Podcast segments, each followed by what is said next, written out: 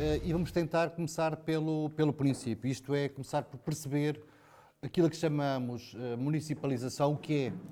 São coisas diversas e tem aparecido na, no nosso sistema educativo coberto de alguns diplomas regulamentadores de, do próprio regime jurídico, das autarquias locais, enfim, diplomas avulsos que têm construído toda, todo um processo. E começar por dizer que estes processos que chamamos de municipalização da educação começaram há já bastante tempo, desde meados da década de 80 do século passado, e constituem posições comuns dos partidos do Bloco Central, isto é, do PST e do CDS, do PST e do PS, e o PST e o PS, em relação a estas matérias, praticamente não apresentam divergências. Estes processos foram tendo tido diversos desenvolvimentos com transferências de competências por várias vias. Em 2008, com os chamados contratos de execução. Em 2003, a reboque da regulamentação dos Conselhos Municipais de Educação e das cartas educativas. Em 2013, a reboque da revisão do regime jurídico das autarquias locais. E, mais recentemente, em 2015, com a delegação de competências através de contratos interadministrativos com cada Conselho aderente. Finalmente, em 2018, é aprovada na Assembleia da República a Lei Quadro da Transferência de Competências para as Autarquias Locais e para entidades intermunicipais em várias áreas: saúde, ação social, proteção civil, património, habitação, transportes e outras. A área de educação foi até agora uma das regulamentadas e em execução em muitos conselhos, depois de, em 2019, ser publicado o decreto-lei da sua aplicação, o decreto-lei 21-2019. Estima-se que em 2022 venha a ser plenamente aplicada a todos os municípios. Apesar deste diploma, o tal 21-2019, prever a revogação de alguns anteriores processos, na verdade, eles têm-se mantido em vigor e assim continuarão, supostamente, até que os municípios assumam as novas competências previstas no Decreto-Lei. Tendo sido publicado em 2019, carecia de declaração de oposição por parte de cada município para não entrar aí imediatamente em vigor. O Bloco na Câmara Municipal de Lisboa apresentou proposta de oposição, que foi rejeitada pela maioria do PS e dos partidos da direita. De então para cá, tem vindo a ser aplicado com mais ênfase na área dos assistentes operacionais e dos assistentes técnicos, mas também da ação social escolar, das AECs, CAFs e AAFs, isto é, das atividades de enriquecimento curricular, de apoio à família, e ainda, e em parte, no edificado das escolas do segundo ciclo do ensino secundário, neste caso as que não pertencem à empresa Parque Escolar. Isto para dizer que este diploma, apesar de tudo, expressamente exclui a intervenção municipal em matéria curricular e pedagógica. Exprime, eu vou citar, respeito pela autonomia curricular e pedagógica dos agrupamentos de escolas e escolas não agrupadas e proclama ainda, volto a citar, a salvaguarda da autonomia pedagógica no exercício da atividade docente.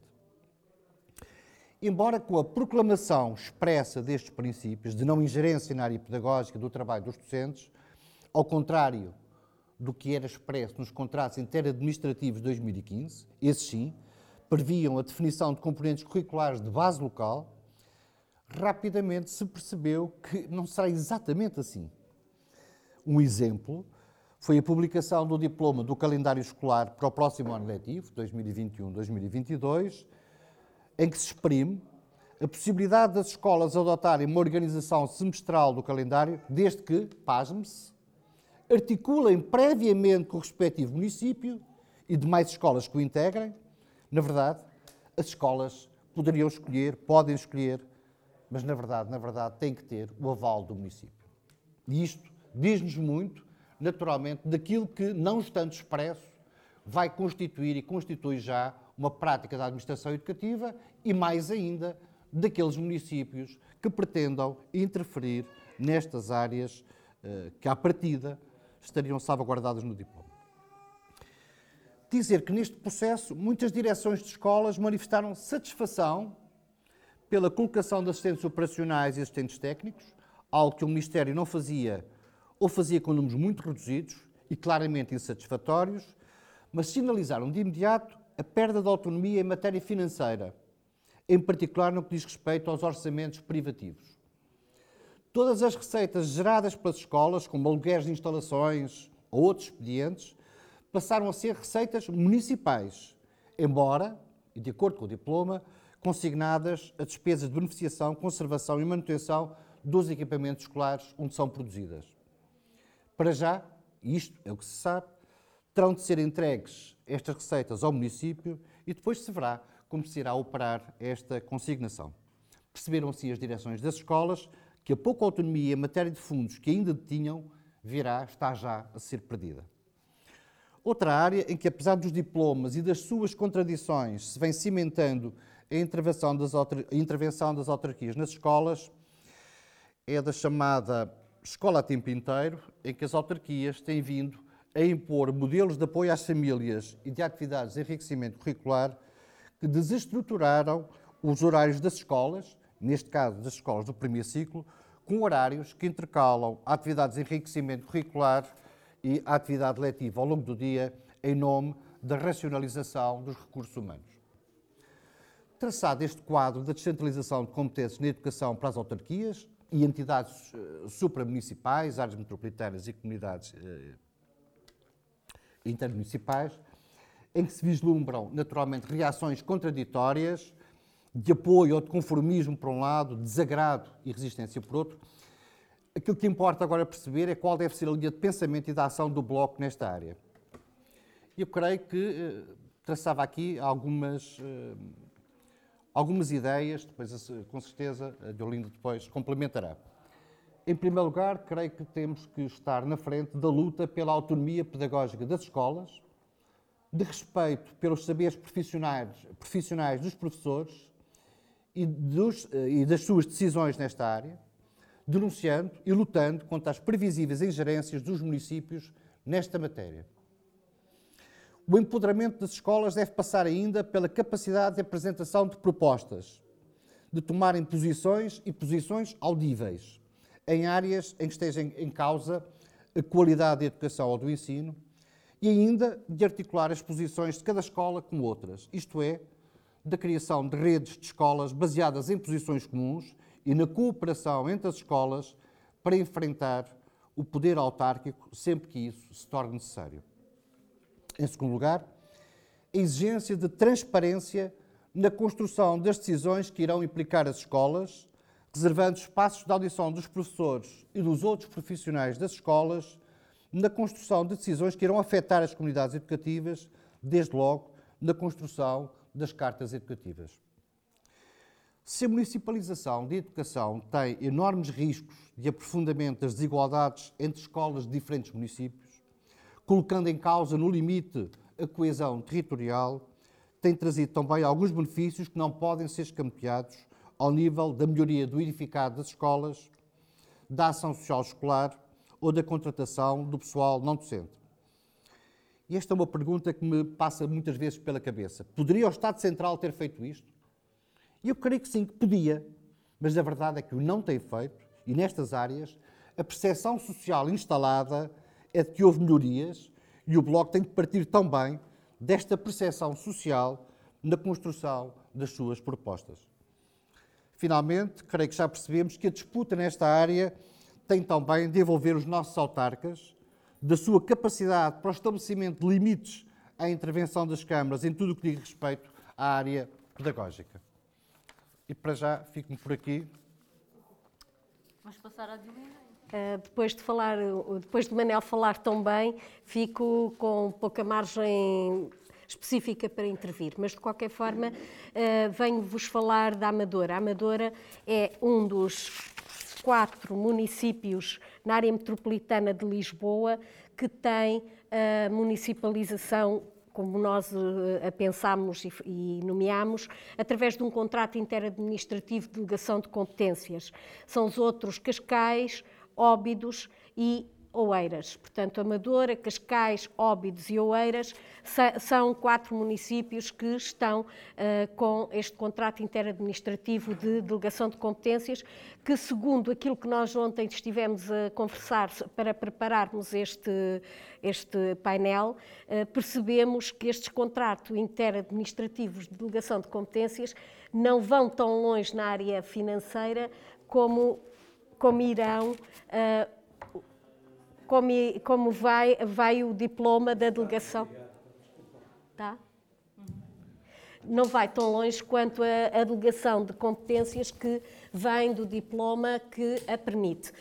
Um, nós na, pensamos, há muito que, que se falava nisto, uh, o Manel falou aqui do, do PSD e do, do PS, dizer-vos que a Amadora é o único conselho uh, do Partido Socialista que está neste processo e foi a própria Presidente de Câmara, atualmente, que atualmente ainda a Presidente de Câmara, que se voluntariou em 2015 para entrar neste contrato interadministrativo de delegação de competências. E porquê? Porque ela, na, neste diploma, pôde uh, prever algumas saídas para situações como as que o Manel acabou de referir, mas não só, ela viu mais longe. Uh, face aos resultados escolares que a Amadora tem ao nível do insucesso escolar, ela tem caminhado muito e pressionado muito para que as escolas secundárias entrem pela via da profissionalização e, portanto, uh, se o município pode, embora ela negue que já esteja a intervir naqueles 25%, o que é facto é que grande parte das escolas da Amadora, neste momento, têm vias profissionais até de acordo com o tipo de empresas que a Amadora tem. Uh, por exemplo, a Escola Secundária da Amadora, que é uma escola centro e que até é referência uh, pelos seus resultados, neste momento tem a via profissionalizante para laboratórios, uma das áreas que responde aos vários, uh, às várias empresas farmacêuticas que se estão a localizar na zona da Damaia, onde foi construída o, o eixo, uh, o, o, eixo estruturante e, portanto, um, ela procura assim já ir encontrando forças de trabalho para uh, responder às, às, pressões que o próprio tecido empresarial uh, lhe vai colocando. Uh, e por essa via vai diminuindo o número de de abandono escolar que expõe a Amadora numa zona da Grande Lisboa como uma das de, dos conselhos onde é mais gritante o abandono escolar. Mas depois temos outros números, que em 2019, por exemplo, eh, só 479 alunos da Amadora é que entraram no ensino superior. Para vocês terem uma ideia, o Eras Cascais entraram 4.500. Há aqui um verdadeiro fosso que a esquerda tem que refletir e tem que perceber uh, se este tipo de enquadramento que está a ser encontrado através do contrato interadministrativo delegação de competências é a resposta para, eh, de equidade que a gente defende para, eh, em termos de eh, formação escolar. Nos domínios da educação, este contrato interadministrativo defende, por exemplo, no âmbito da gestão escolar e das práticas educativas, ehm, a Câmara já tenha influência. Por exemplo, nós já temos o, o calendário escolar por semestres há, há, há quase um ano letivo. Eh, eu, em Câmara, fartei-me de perguntar se os professores tinham sido consultados. Responderam-me que sim, mas quando me respondem que sim, eu perguntei, mas os professores ou os diretores escolares? Porque eles, eh, no fundo, a Câmara eh, responde com os professores, dizendo que os diretores escolares representam os professores. E, portanto, há aqui uma mancha de representação que está a ser diminuída e uh, anulada, portanto, a, a própria democracia enquanto representação de toda uma classe, está a ser uh, uh, diminuída pela sua representação nas direções escolares, muitas delas uh, terão o perfil que a Câmara subscreve para aquela direção de agrupamento. E, portanto, começamos aqui a ver os perigos desta municipalização. Depois tem a definição do plano estratégico educativo municipal ou intermunicipal, no nosso caso é municipal, da rede escolar e da oferta educativa e formativa. Nós na Amadora já temos, por exemplo, em maio deste ano fomos a, foi a Câmara o Plano Estratégico Educativo Municipal que respondia ao ano 19, 20, 20, 21. Portanto, vocês estão a ver que uh, muito a tempo o ano escolar estava a acabar e nós estávamos a, aprovar o Plano Estratégico Municipal, que na minha ótica, e agora aqui uh, como professora, é um passo atrás de toda a autonomia que os agrupamentos foram desenvolvendo. E porquê? Porque quando há um plano estratégico municipal, há, na minha visão, eh, uma eh, diminuição daquilo que era da importância que têm os projetos educativos de agrupamento, que foram vendidos como a forma de uh, os agrupamentos se autonomizarem e de responderem uh, à, à, diversidade que as suas escolas e, os seus o seu agrupamento tinha. Neste momento, um chapéu único para um, para um conselho acaba por, de alguma forma, diluir estas diferenças, estas respostas diversas que os próprios agrupamentos tinham.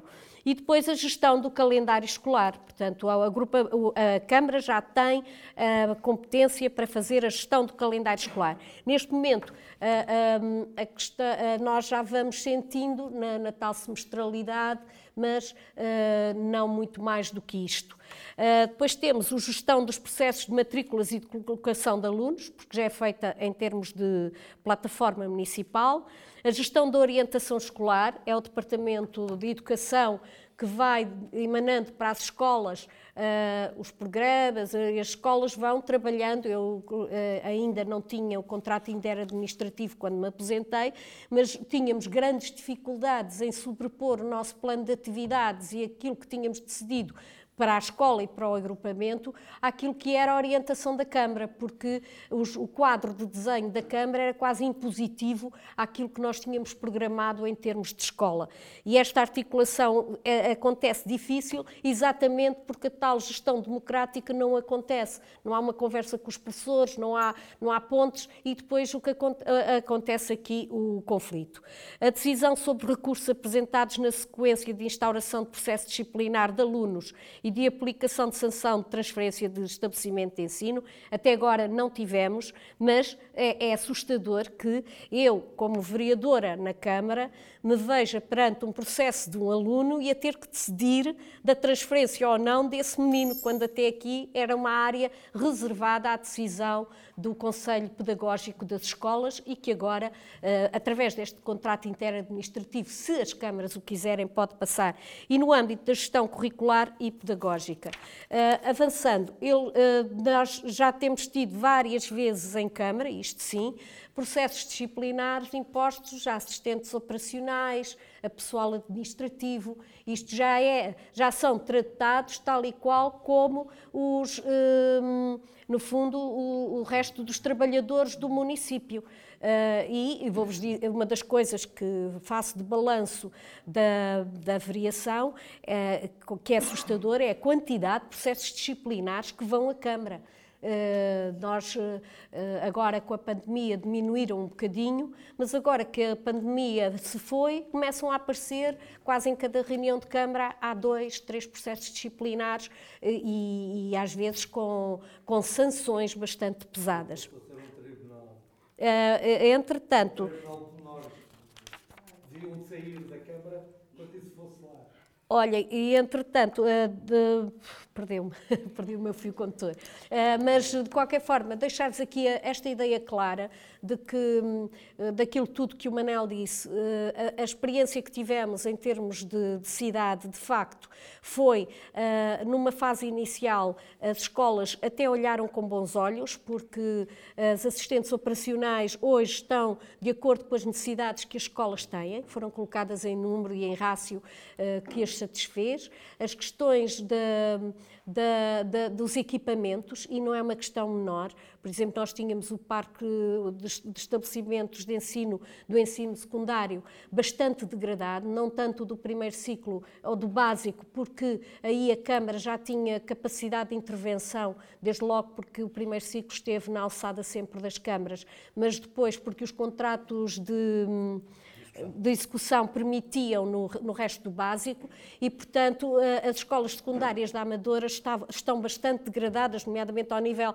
do amianto e de outros tipos de situações, e neste momento a Câmara está a poder intervir nelas e a poder fazer a obra que há tanto era desejada. E isto deixa quer, quer as direções, quer os professores, quer os pais, bastante uh, uh, satisfeitos. Uh, de, qual, de, qualquer forma, como o Manel diz, e, e eu subscrevo, isto abre porta às, aos clientelismos, aos caciquismos, abre porta ao aprofundamento das assimetrias, porque se há uma Câmara que até tem verbas para fazer todo este trabalho, pode ao lado haver uma Câmara que as não tem e, portanto, teremos conselhos com ou até não ter vontade política, porque fica na mão da, das câmaras a vontade política de resolução de determinado tipo de problemas.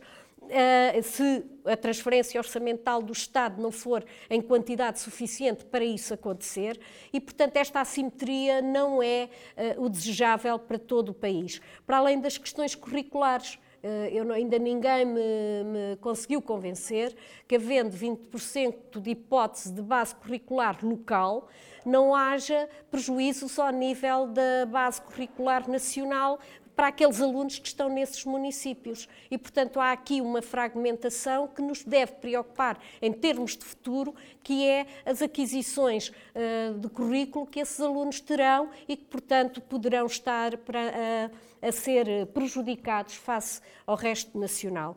Pode subscrever este Mais Esquerda no iTunes, no Spotify ou na sua aplicação de podcast. O mesmo acontece com os outros podcasts do Esquerda.net, como Alta Voz, com leituras longas de artigos, os Cantos da Casa, com o melhor da música portuguesa, o Convocar a História, um podcast de Fernando Rosas com convidados diferentes todas as semanas, ou ainda o 4 e 20, o podcast quinzenal da atualidade canábica.